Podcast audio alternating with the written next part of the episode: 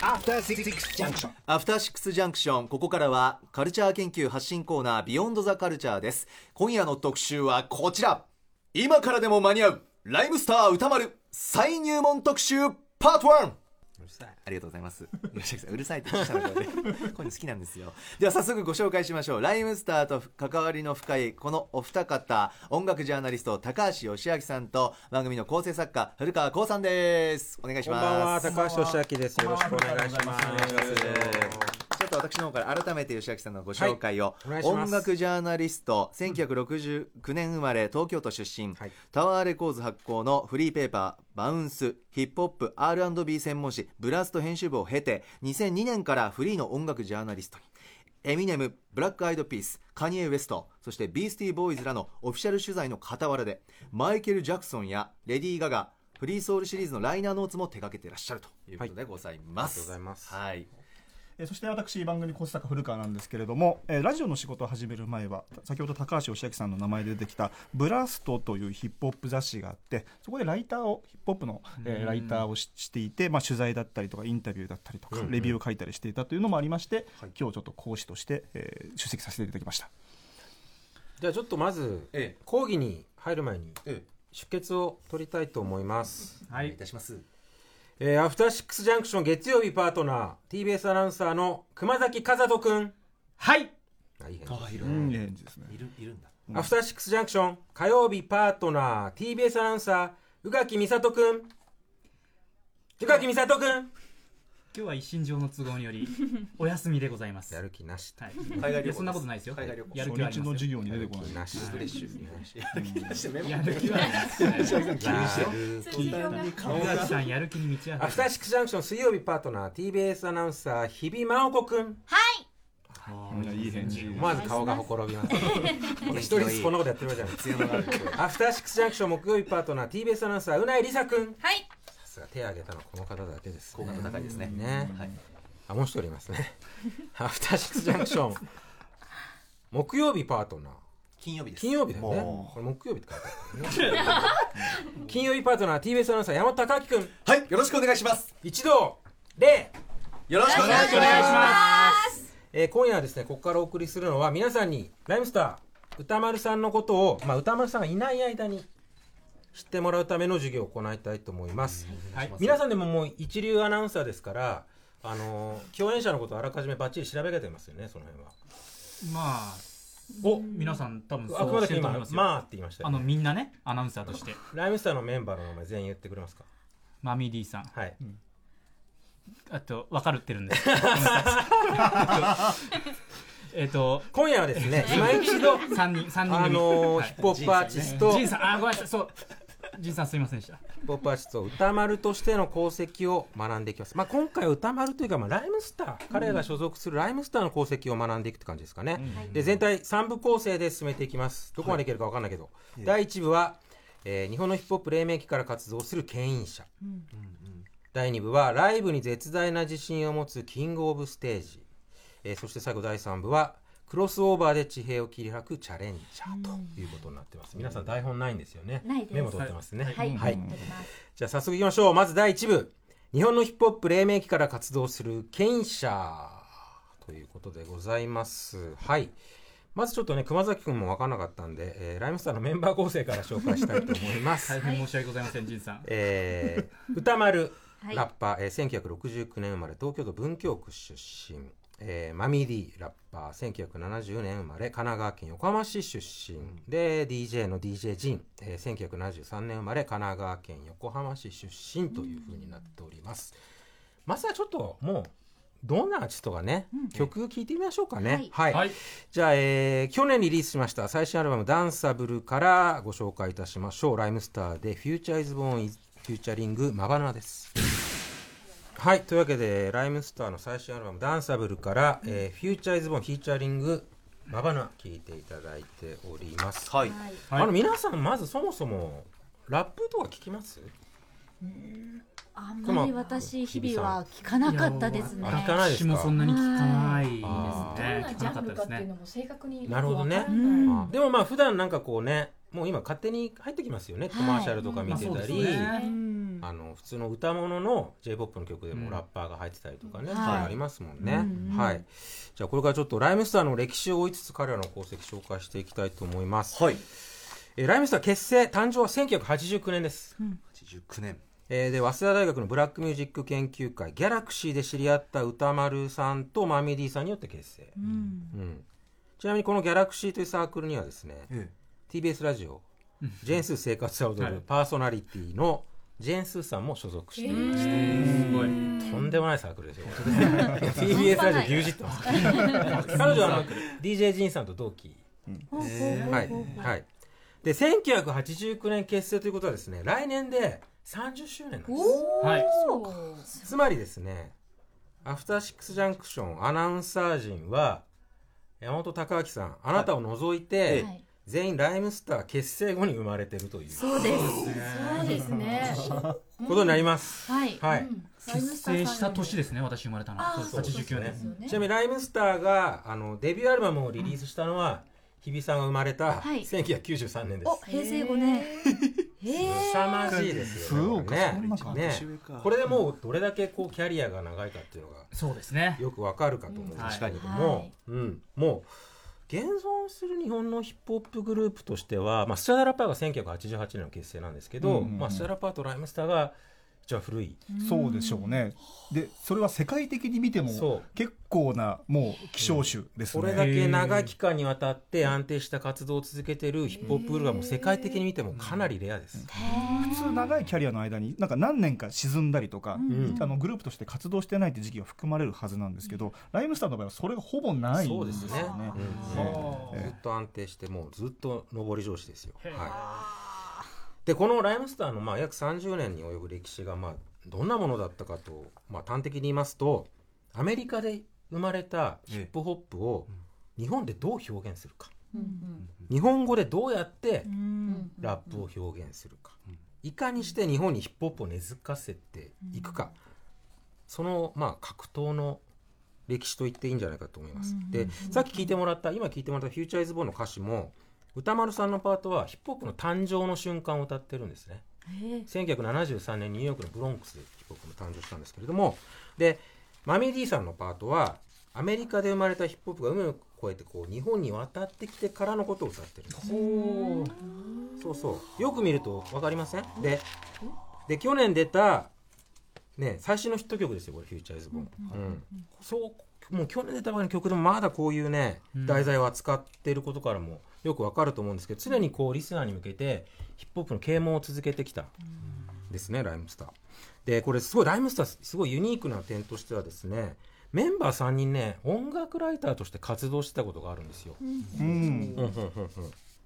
だから自分たちが作るそのライムスターとしての音楽はもちろんですけど、まあ、ライターとしても音楽雑誌とかにこうヒップホップに関する文章を寄稿して、まあ、啓蒙活動を行ってきてるんですね。はいはいはい。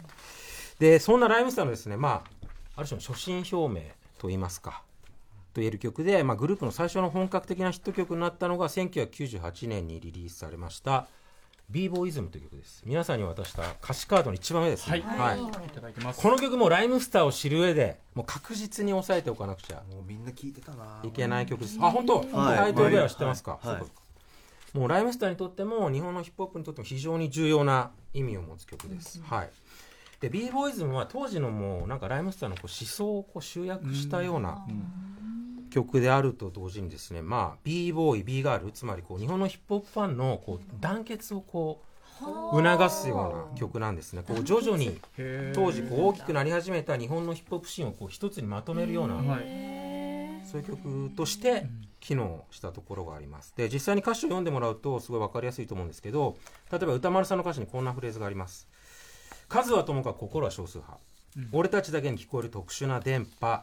よく見ときな最後にはどちらの価値か天の弱たちの価値観、まあ彼らが置かれた状況がこれでよくわかると思うんですけど当時のねヒップホップリスナーの、うん、で曲のサビにはこんな一節もあります。決して譲れないぜこの美学。何者にもこびず己を磨く、素晴らしきろくでなしたちに届く轟くベースの果てにと、当時はこの曲が心の拠り所になって拠り所になってたり心を鼓舞されたっていうヒップホップリスナーがもう大勢いたんですよで歌丸さん自身この曲全部もう格言級のパンチラインで埋め尽くしてやろうっていうそういう意気込みで書いた歌詞だそうです。はい。だこの曲をじっくり聴き込めば、ライムスターの基盤になってるこうヒップホップ感みたいなのがよくわかりますんで、ちょっとじゃあこれから聞いてみましょうかね。はい。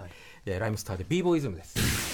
はい、えーライムスター1998年の作品で b ボーイズム聴いてもらっております。山本さんなんかもう一緒に歌って盛り上がってたじゃないですか。もう中学高校ぐらいかな。もうね周りも本当に覚えてカラオケとかで一緒に歌ったりとか。空で歌ってたね。はい、ね。もうよく聞きました。もう b ボーイズはもうずーっとみんな知ってました。皆さんどうですか？ちょっと聞いてみてのなんか感想としては。でもこう色あせないというか、あそうですか。20年前の曲ですよね,、ね。うん。今聴いてもこかっこいい。かっこいいね全然古い感じはしませんけれど。も、はい。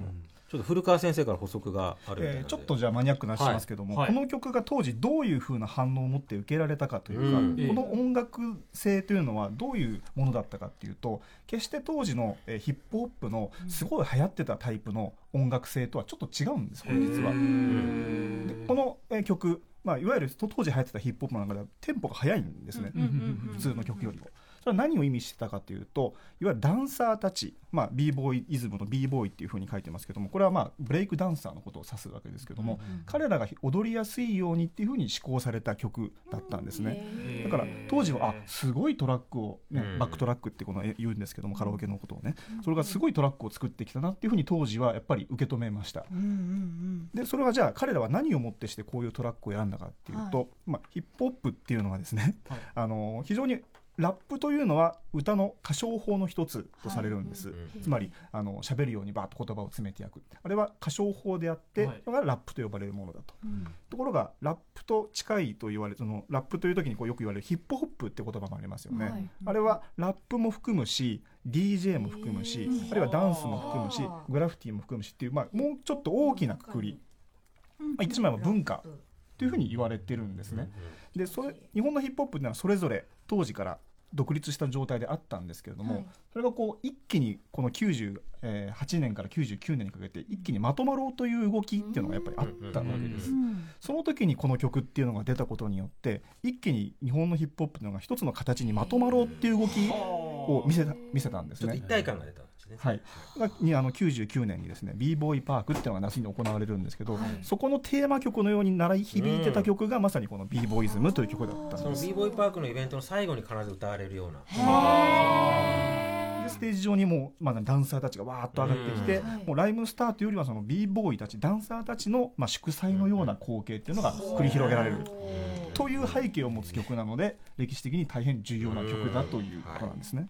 質問です。おこれなんで書こうというかこれを出そうという何かモチベーションとかきっかけってあったんですかね？あのね、えっと、当時のライムスターの皆さんが話してたのは、その b ボーイ、はい。ブレイクダンサーたちの、そのなんですかねヒップホップ求道者ぶりといいますか、そういうところに非常に感銘を受けて、彼らを称えるような曲を作りたい、そういう背景がありますね。はいはいはいそれでまとまっていったと。そうですね。はいはいはい。で先ほどライムスターはそれぞれライターの活動をしていたということなんですけども、はいまあ、それは単なる紹介のみならず、ヒップホップというのはこういうもんでしょうというのを、まあ、啓蒙するような活動をずっとしていたわけですね、うんだから文筆活動もライムスターとしてのアーティスト活動も、まあ、基本的には全部同じことをやっていたとも言えるわけですね、日本にヒップホップというものをちゃんとこれは音楽というより文化のようなものなんだっていうふうに伝えようっていうのを、まあ、ライター活動であったりアーティスト活動であり、まあ、いろんな活動で彼らはやっていたとだからライターの活動とこのアーティスト活動が全然離れてないというか、そういうはことなんですねそこで日本のヒップホップはものすごくそのある時期を境にすごく文化として大きく合体して成長したっていう側面はやっぱあるんです。はいはいはい。じゃあちょっと続けさせてもらいます。はいあのーライムスターがこう日本でこうどうやってヒップホップとこう向き合っていったかっていうところで話したいんですけれども、あのライムスターの「グレイゾーン」という曲のねマミー D さんの歌詞にこんなフレーズがあるんですよ。俺の仕事は本場もんの翻訳じゃないと。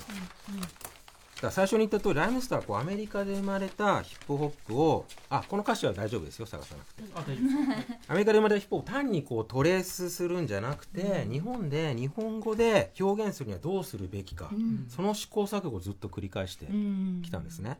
でその取り組みがどういうものだったかちょっとライムスターの「リスペクト」という曲のですね歌丸さんの歌詞を読むと非常に分かりやすいのでちょっと読みますね。紹介しますね。はい。えーこんな歌詞です。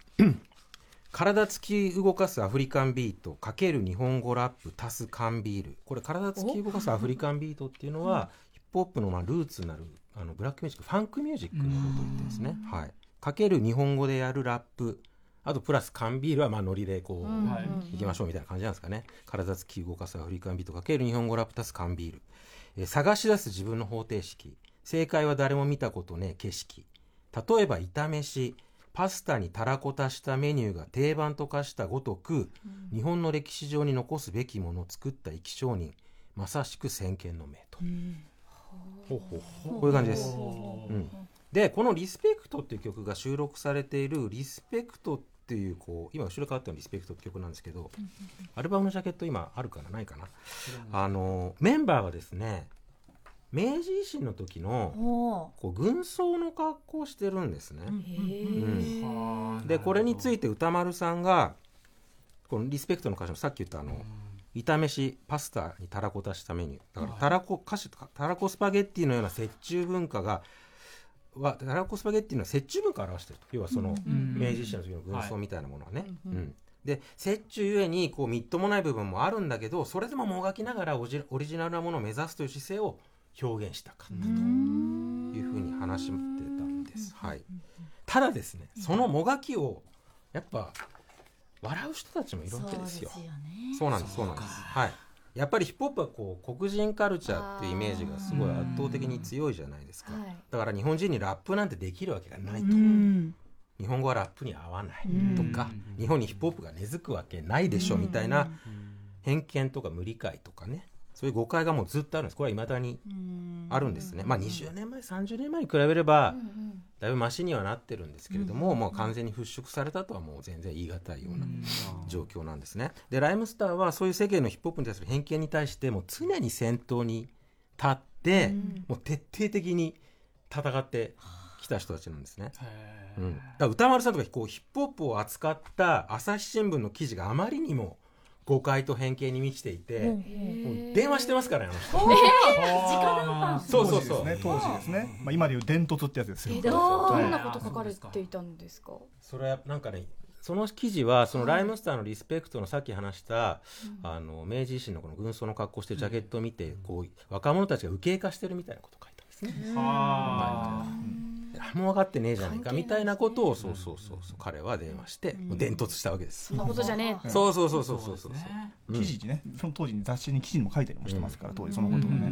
ラスターシックスジャンクションの火曜日のあのパートナーの宇垣さんがこの間ね、放送であのラップってあのチェケラみたいなみたいなことを言ってましたけど、あの世が世なら匿名の喧嘩になってます、今は温厚になってる今温厚になってる歌丸さんですけれども、もう長バスだ時代だったら。この b ボーイズムを出した頃だったらちょっと多分取ってみ合いになって私も聞いていてちょっとピクッとしました大丈夫かっていうこの言葉っていうのは、ラップを知らない人からすると、うん。一番表現しやすい一言まあね。ではあるんですけど、まあね、うん。そうですね。ちょっと違ラうんですッパーかねがチェケラーって言ってないかっていうと言ってはいるんです。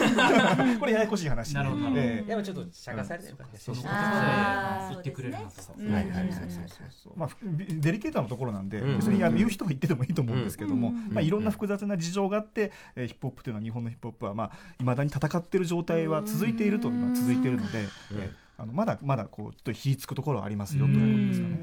で、あのーこうしたですねライムさんのこうヒップホップにまつわる偏見との戦いをちょっと紹介したいんですけど、はい。ちょっと一曲飛ばそうかな。えっとね結構強烈な究極の一曲があるんですけど、2015年にリリースしました「ガラパゴス。はい。はい」という曲です。紹介したいと思います。これタイトルの、まあ、ガラパゴスはまあわかりますね。ガラパゴス化のガラパゴスです、まあ、どちらかというとあれですかね。ネガティブなニュアンスで使われることのが多いのかもしれないですけど、ここでは、ガラパゴス形態だったり、うん。うん。独自の進化と発展を遂げてきた日本のヒップホップに対してポジティブなニュアンスで使われてます。でこの曲はですね、えーっと元陸上選手でスポーツコメンテーターの為末はいさんはいがツイッターに投稿したコメントに対するライムスターからのアンサーなんです。で為末さんのツイートが曲を作る大きな原動力になってるんですね。でこういう内容なんですねそのツイート紹介します。えー悲しいかな？どんなに頑張っても日本で生まれて育った人がヒップホップをやるとどこか違和感がある。またアメリカ人が着物を着ても最後の最後は馴染みきれない、私たちは幼少期の早い時期に染み込んだ空気を否定できないというツイートがあったんですね、でこれからそのちょっとガラパゴスちょっと聞いてもらいますけれども、まずあの為末さんの見解に対してライムスターがどんな回答をしているのか、歌詞をじっくり追いながら聞いてほしいのと、はい。あとこの曲でちょっと注目してほしいのは歌詞で反論しているのはもちろんなんですけど技術でも反論してるんですよ。技術？うん。だからどんなに頑張っても日本で生まれ育った人がヒップホップをやるとどこか違和感があるという主張に対抗するには、歌詞で意義を唱えるだけじゃダメなんだと。あ。日本語でラップすることが本当に違和感があるのか。日本のラップの進化を見せつけるような曲にしなくちゃいけないと。実力を。そうそうそー曲すべてでそうそうそう。ことですねそれがここではもう完璧に見事に達成されてる、じゃあ聞いてみましょうかね。ライムスターでガラパゴスです。はい。いライムスターでガラパゴスフルコーラスで聞いていただきました。ちょはいっとじゃあどなたかちょっと感想はありますか？熊崎さん。いややっぱりいろんなね背景があって、はい。こういう歌詞になってるんだって聞くと、入ってき方が違うというか、うんうんものすごい胸にしかもめっちゃわるかりやすいでしょ、うん。めっちゃわかりやすい。戦ってるのがすごく伝わってくる。素直な言葉だからこそはい。ぐさっとくるっていうか。おいいですね。スンってこううん伝わるっていうか。ね、我々が常識だとか日本人らしさこれだとか言ってるけど、うん。それってね一般の人からみんな言ったってそれ非常識なんじゃないかとかって思いますよね、うんうん偏見の積み重ねがこうただ常識になってるだけなんじゃないかとか。いろいろ感じました、おはい。いいですね熊熊本当に。この熊崎さんがそのらしさの疑わしさのところ私も実はわ。線を引きましおておなんかこう特にアナウンサーとかってん。らしさとの戦いだなみたいなのはあってすごく今これ世を間のイメージとの戦いみたいな。なんかちょっとちょっとブルッとフィードバックしてし聞いてると最高ですね。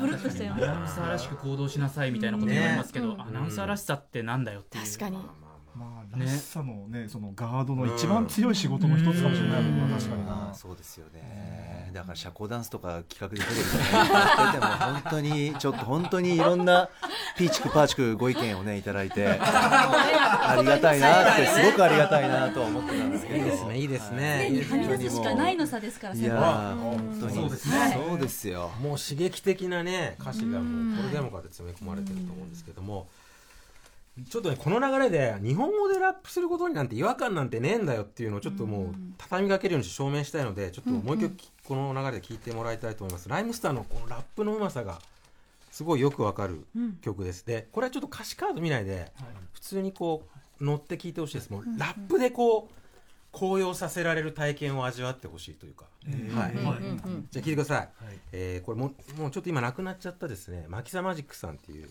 えーすごい凄腕のプロデューサーの方が提供したビートでトラックの上でラップしている曲です。ライムスターでカモン。はい、えー、ライムスター2010年の作品でカモン。聞いていただいております。いかがですか？カモンいやもうなんかどんどん後半になるにつれてもうどんどんこう言葉のこうブワーっと波っていうかこうどんどんどんどん乗れる感じの。体も自然と動いてきちゃう。うん。まさにカモンな感じのまさにカモン。な感じ、まさにかいやもー純粋にかっこいい。かっこいいかっこいい。よねかっこいい。そうなんですよ。日本語でラップすることに違和感なんてないんです、はい。技術的でもそうだし例えば日本人のはねなんかラップで俺が強いんだとかナンバーワンだっていうのは日本人のメンタリティじゃないでしょっていういあれもあったんです昔はよく。でもねこれ例えばね2006年に「悪口という文化」っていう本があったりするんですけど、あのやっぱ日本の庶民はむしろものすごい喋ってるし、俺はすごいんだとか、お前は全然ダメだっていうのを悪口で言い合うみたいなこの町民文化っていうのがあるっていうのも割と最近研究では結構いろいろ分かってたんで、全然日本人喋るし自慢するし悪口言うしっていうのはね、もう昔から実はあったっていう話もあるので、あの日本語でラップはできてますよ普通にっていう話なんですよね。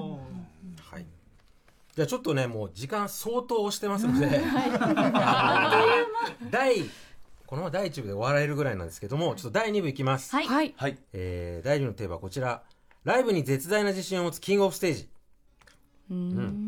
ちょっと硬い話が続きましたけれども、はい別にライムスターはまあ聞いてる通り難解な音楽をやってるわけではなくてですね、あの作品ももちろん素晴らしいんですけど、うんとにかくライブパフォーマンスに定評があるグループなんです、あのもう最高のライブライブバンド。もう盛り上げ上手なんですね、うん。で今かかってる曲「キングオブステージ」っていうんですけどもう彼らは自分たち自らキングオブステージと、うん。うん。ステージの王というふうに呼んでるんですね。はい。で2007年にはもう武道館公演もうん。成功させてますね。はいはいはい。ただですね、ライムスターのその最高のライブバンドといっても、皆さんがよくご存知の、そのバンドとかなり違います。ギターもない、はいベースもない、はいドラムもない、キーボードもないです。あの、楽器はないです。うんうん基本的に。うん。DJ が操る2台のレコードプレイヤー、はいターンテーブル、基本的にはこれだけで演奏します。これと2本のマイクロフォンだけです。うんうん。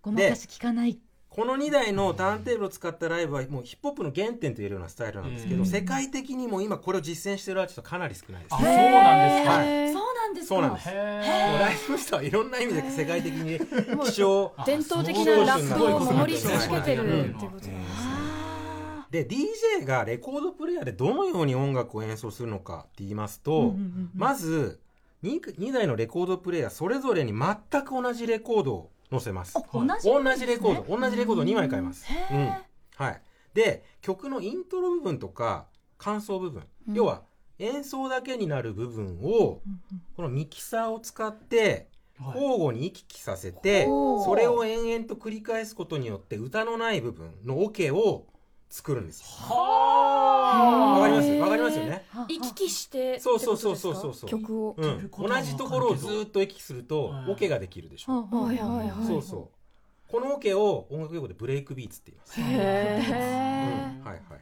で、このブレイクビーツの発明がヒップホップの誕生なんですよ。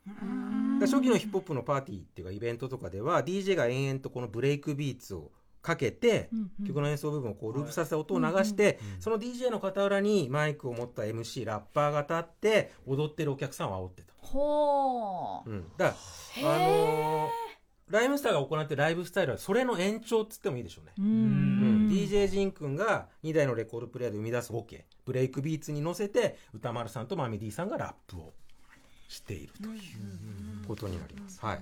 うん、でその2台のターンテーブルと2本のマイクロフォンだけでライムスターがパフォーマンスを行っているスタジオライブ音源があるので、ちょっとそれをえー聞きたい。すごい聞いてもらいたいと思います。えーライムスターでライムスター is in the house です。はい、えーライムスターでライムスター is in the house。聞いていただいております。まあかっこいいですよね。単純にね、歌丸さんかっこいいでしょ。ね。ね。はい。で、あのー詳しくはですね、あのーライムスターのライブ映像作品がはい。もういっぱい出てます。あの最近も出た最新のライブを収めた DVD ブルーレイが出てるんで、それにあの DJ ジンさんの手元彼がライブの時何をやってるかもうバッチリ映ってる映像がありますんで、そちらを参照していただけたらなと。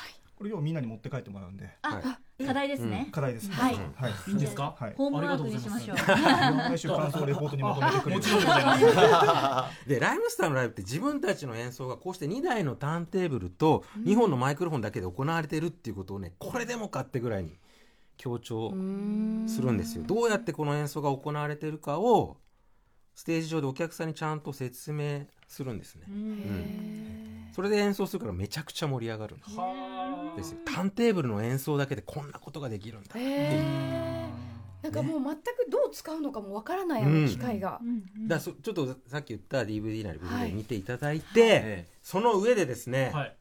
ライブが売りのライムスターは自らフェスを主催しております、はい。えー2015年からね毎年5月に開催されている、えー人間交差点というフェスですね、これはもうジャンルを超えてまあいろいろなアーティストと交流のライムスターらしい非常にバラエティに富んだラインナップになっております。で今年も5月13日日曜日に開催が決定しております、出演はキック・ザ・カンクルベースボールベア、えーパンピースクービー・ドゥ・ブラフマンなどですね、で今後ろにかかってるのはこのフェスのテーマソングといえます「人間交差点」という曲になります、ちょっとだからこれみんなで行きましょう。いいですね。ねよろしくお願いします。生で見てみたい。生でライムスター見ましょうよ、はい森吉明さんのお話聞けたからよりこういう目線がね、はいできたからありがたいなと思いますけれどもはいでねえこれ来週も続きますあれこの授業終わりません、はいあの3部入らなかったんで、えはいあのよろしくお願いします。よろしくお願いします。今はね割と